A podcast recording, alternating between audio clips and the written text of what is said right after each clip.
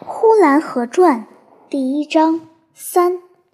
再说那染缸房里边也发生过不幸，两个年轻的学徒为了争一个街头上的妇人，其中的一个把另一个按进染缸子给淹死了。死了的不说，就说活着的也下了监狱，判了个无期徒刑。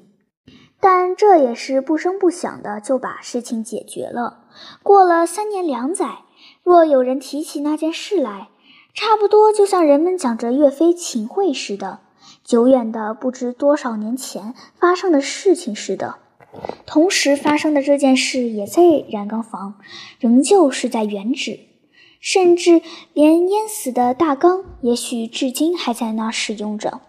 从那染缸房里贩卖出来的布匹，仍旧是远近的乡镇都流通着。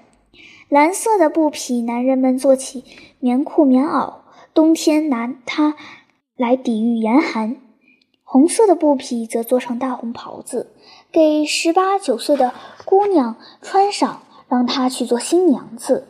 总之，除了这染缸房子在某年某月某日死了一个人外，其余的世界并没有因此而改动了一点。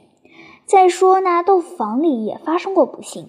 两个伙计打仗，竟把拉磨的小驴子的腿打断了。因为他是驴子，不弹他也就罢了，只因为这驴子哭瞎了一个妇人的眼睛，即打了驴子那个人的母亲，所以不能不记上。再说那造纸的纸房里面，把一个私生子活活的饿死了，因为他是一个出生的孩子，算不了什么。也就不说他了。